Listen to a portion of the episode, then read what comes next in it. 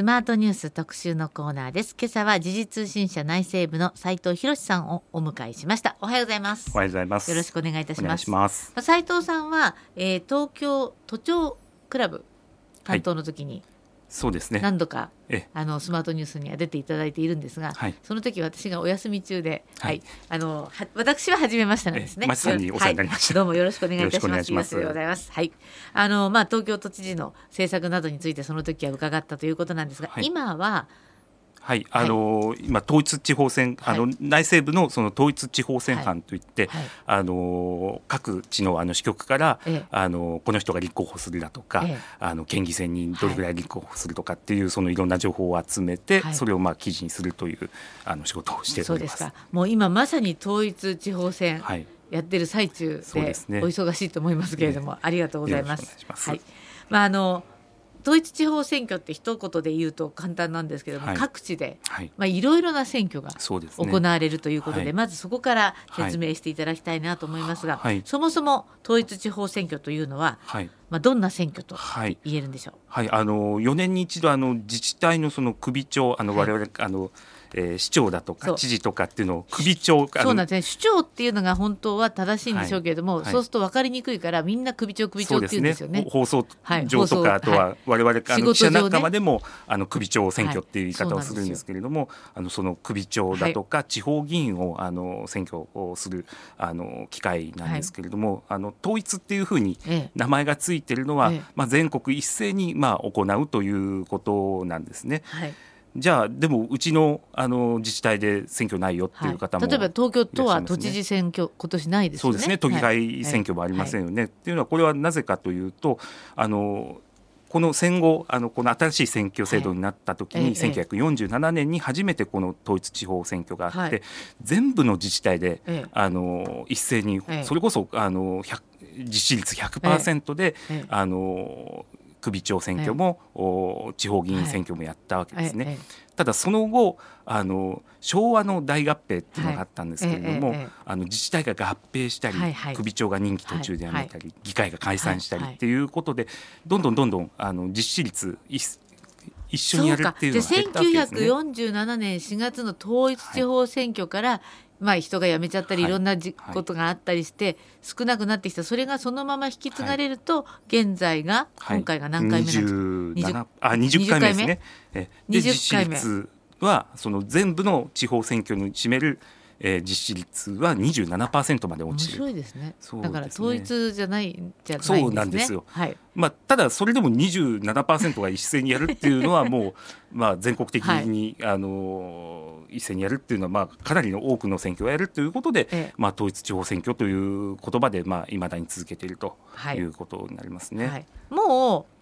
あのー、家の近くとかで、こう選挙のこう辻立ちっていうんですか、はい、やってる方もたくさんいらっしゃいますし、ね、選挙カーも、はい、あの少しずつ出てきていますよね。はい、あの東京都内でもその都知事選、あの都議選っていうのはあのありませんけれども、あの後半戦、今前半戦をやってるわけですね、県議レベルそれから県知事っていうことでやってるわけですけれどもあの後半戦はあの区長選だったり区議選市長選市議,、え市議選みたいなことが行われるので、それのあの関連した、え立候補予定者はもうあの動き始めている、ということなんでしょうね。うん、そうか。今前半戦と後半戦とおっしゃいましたけれども前半戦が、えーと、今もうあのすでに、えー、知事選、はい、それから政令市長選、はい、えー県議選、はい、えー、政令市議選、はい、えー、これっていうのはもう告示されていて、はい、今度の日曜日あの4月9日に投開票が行われます、例えばお隣の神奈川県知事選も、ね、もう行われてますよね。はいで県議選もあのこれ同時にやっていて、はい、えーと、横浜に関して言えば横浜市議選なんかも行われてます、ね。はい、これがだから今度の日曜日、はい、投開票。はい、はい、あのこれはまたあの NHK なんかはあの、ええ、かなりあの選挙速報特番をやったりするっていうことであの大きく取り上げられると思います。はい、そして後半戦が？はい。えーと一般市だとかその東京の特別区、はい、それから、えーと、町や村ですね、はい、これのあの首長選挙とそれから議員選挙とい。うのがありまして、はい、えー、23日4月の23日に投開票されます。はい。でそれと同時にその23日にはあの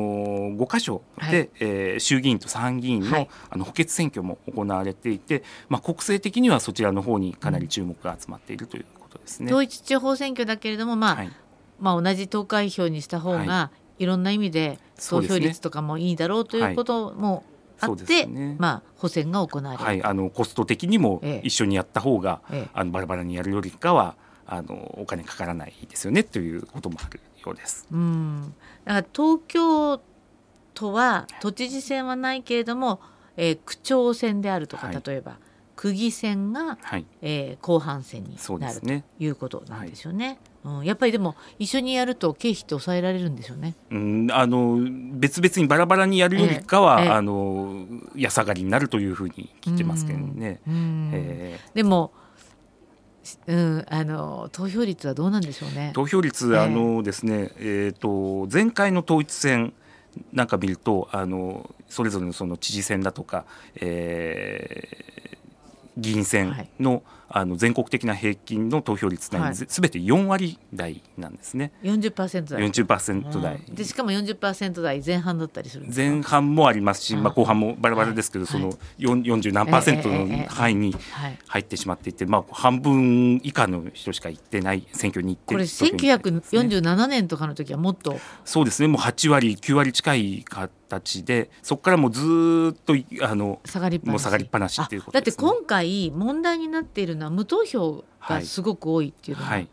えあのー、県議選、えー、今今回は41の、えー、道府県で、はい、えー、議員選挙があるんですけれども、はい、あのそのうち、えー、その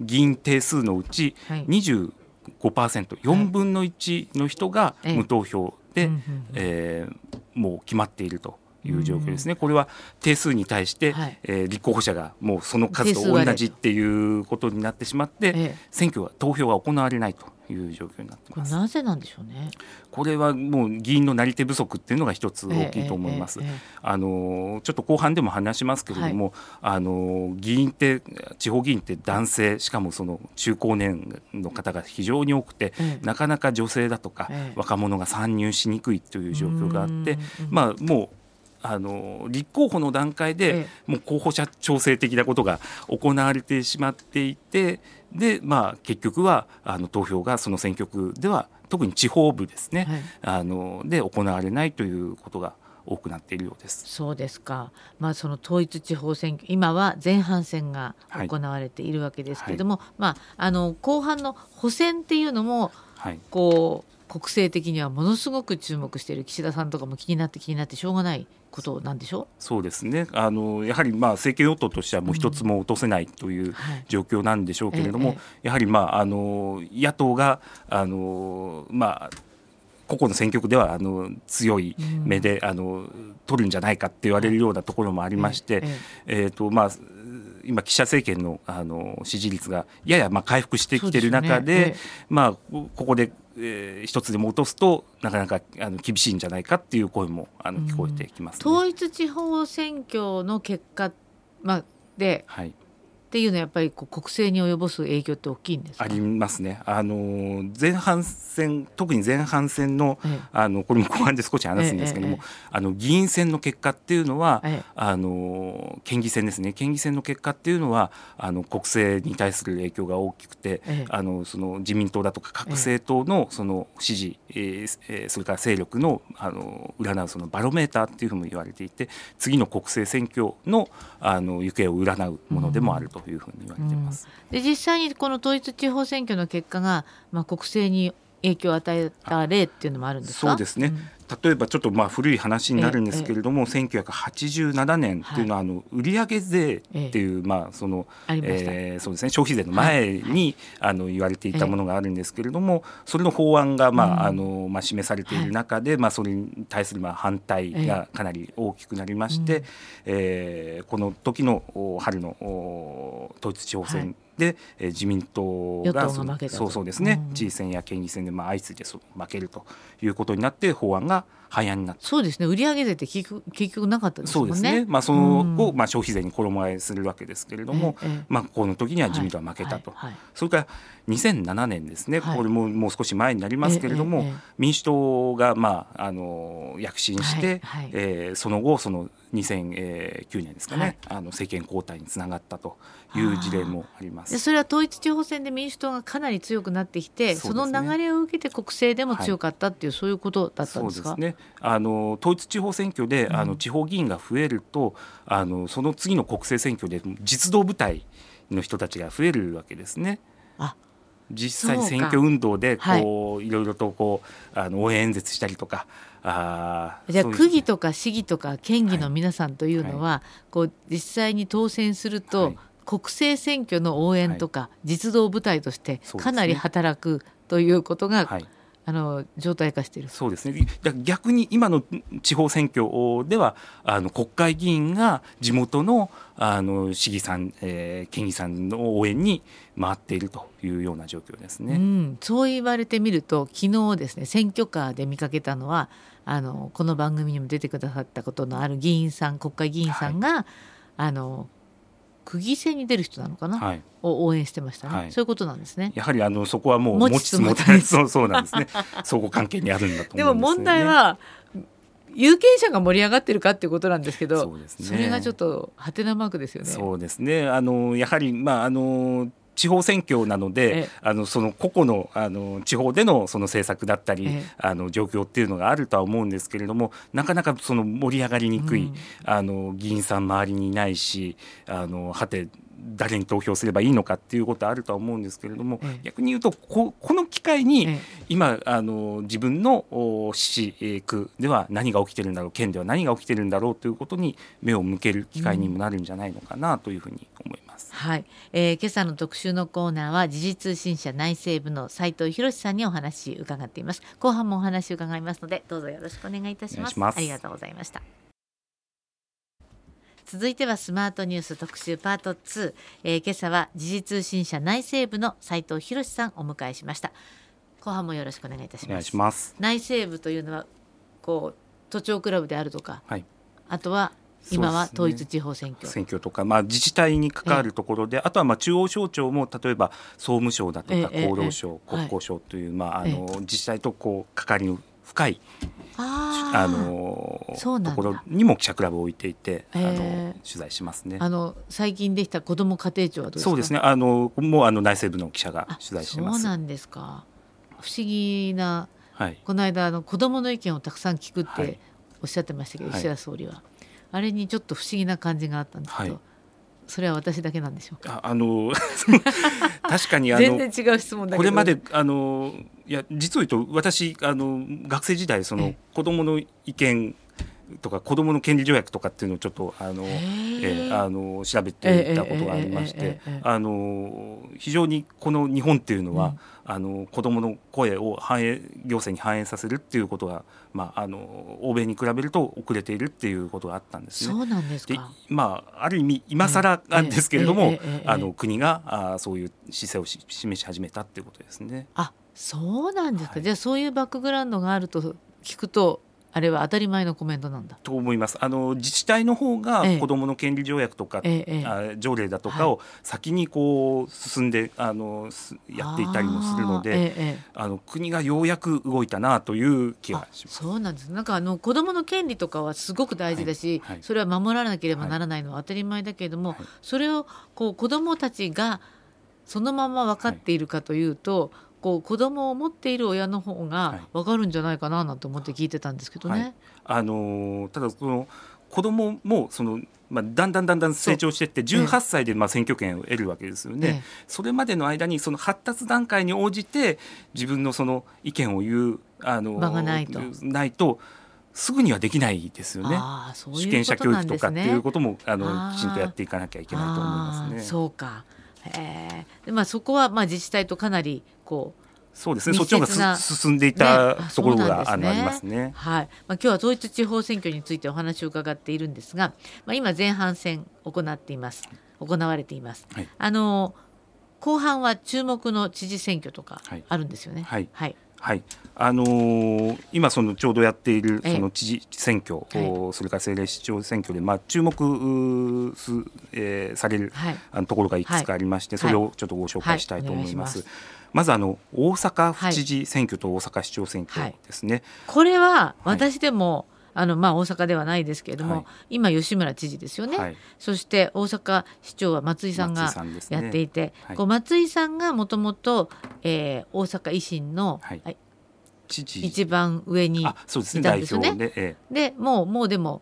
松井さんは政界そのものを引退すると、そういうことみたいですね。あのー、このまあ大阪どういう状況だったのかっていうのを少し振り返るとですね、あのー、大阪府あの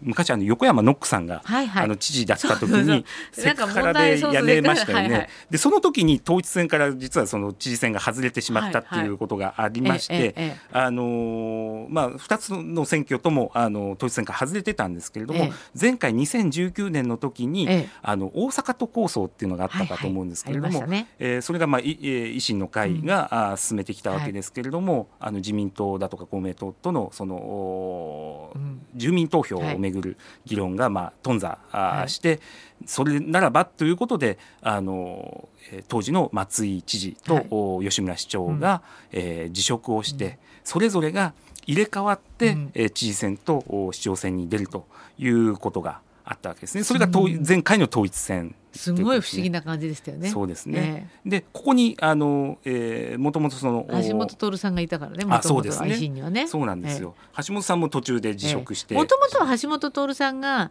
維新として、はい、えー、知事に出て、でもこう大阪市がめちゃくちゃだという彼の持論があって、はい、自分は市長に行くとそ、ね,、して松井さんが知事になったという、はい、そういう経緯があってそうですねでそれがまた同じようなことが吉村さんと松井さんの間で起こったと。で入れ替わって、はい、えー、知事選市長選に出て、はい、でその2019年の統一地方選挙の時に、ええ、まあ、それぞれまたあ当選してということがありましてでかつその時にあの大阪、えー、府議選と市議選があって、えー、大阪府議会の方はあ、えー、維新の会が単独過半数を占めたわけですね。はいで、えー、市議会の方は、うん、えー、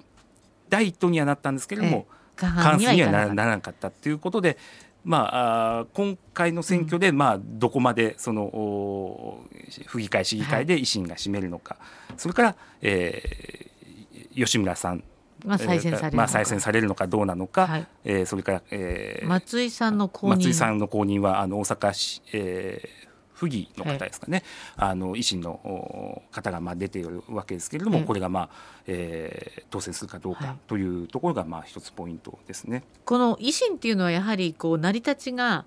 あの大阪でしたから、はい、やっぱり関西圏っていうのは維新ってい。うのはかなり数も多いんですよね。まあ、関西圏も特にもう大阪一極集中なところが、あの、はい、あそこだけ大阪維新の会っていうふうにな名前をしてますけれども、ね、あとは日本維新の会。そうそうですね。あの特にもう大阪の府内の首長、はい、公認首長が結構いますし、ええ、それから、えー、議員もあのかなり誕生している、ただそれ以外のところでちょっと、はい、あのなんですかねあの進出関西以外では相当に苦戦を強いられているところもあるそうですね。いうことなんでしょうか。側面があると思います。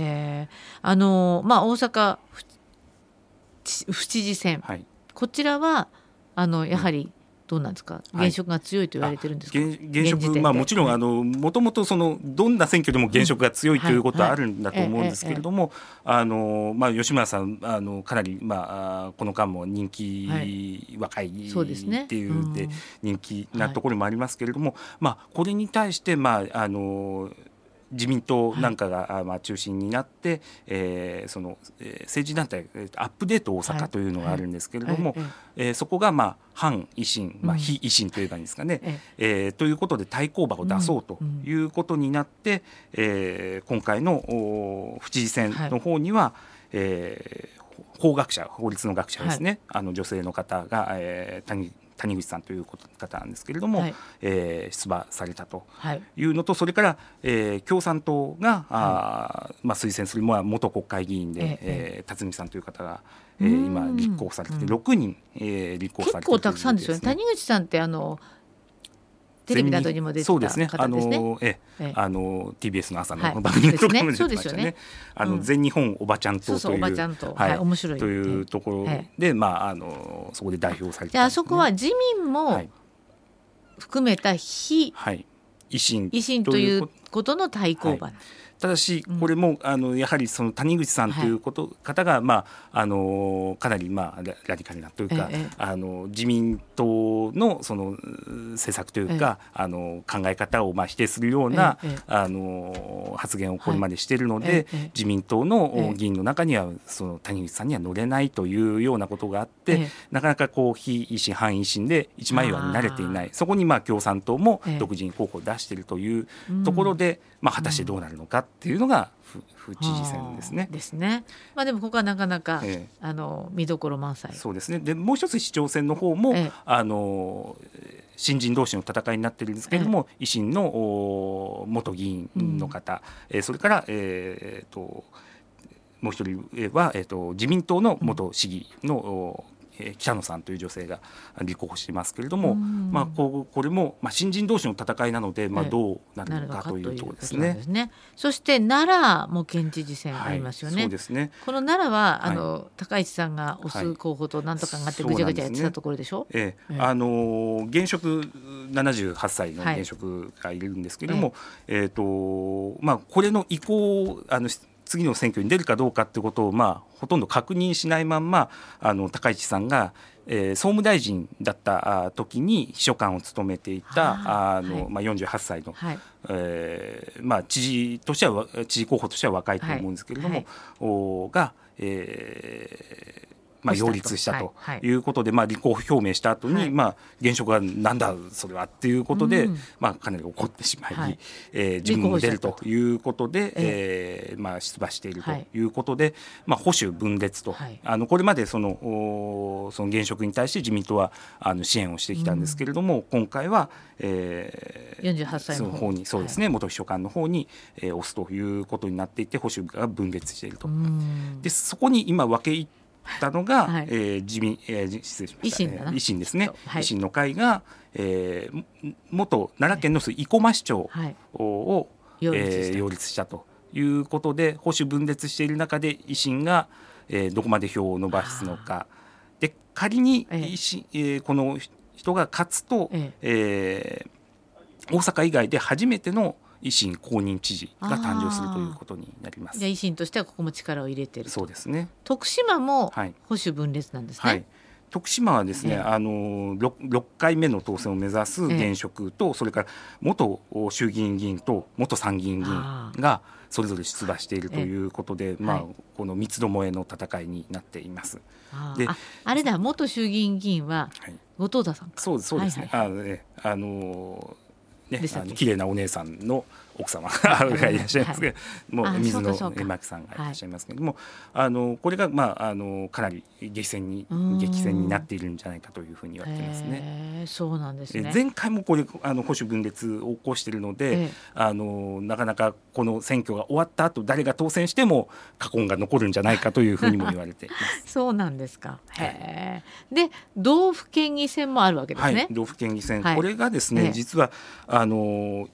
47都道府県のうち、ええ、41の道府県で行われるということで、ね。はい、まあ、東京はないないんですけれども、え、あのまあ、全国的に行われるということで、うん、あのその各党の獲得議席数っていうのが全国的なその勢力だとか、うん、えー、あの勢いっていうものを示すバロメーターにだからさっきおっしゃったここの、はい、えー、道府県議選のこう、はい席まあそうですね。獲得獲得数がそのまま国政に影響が出るかもしれない、はい、ということなんですね。で、えっと、それで最も大きなポイントとしては、ええ、その自民党がその40道1道府県議会で、え、まあ、想定す全部の議席が2260あるんですけれども、はい、これの半分、ええ、1131を届くかどうかっていうことなんですね。あ議席がねそうですね。どこまでいくかということ、えー、でも岸田大学の支持率が今、はい、こう底を打って上がってきてますから、はい。はい、岸田さんとしては結構やる気満々というかと思いますね。自信も持って臨んでるんですかね。ますけれども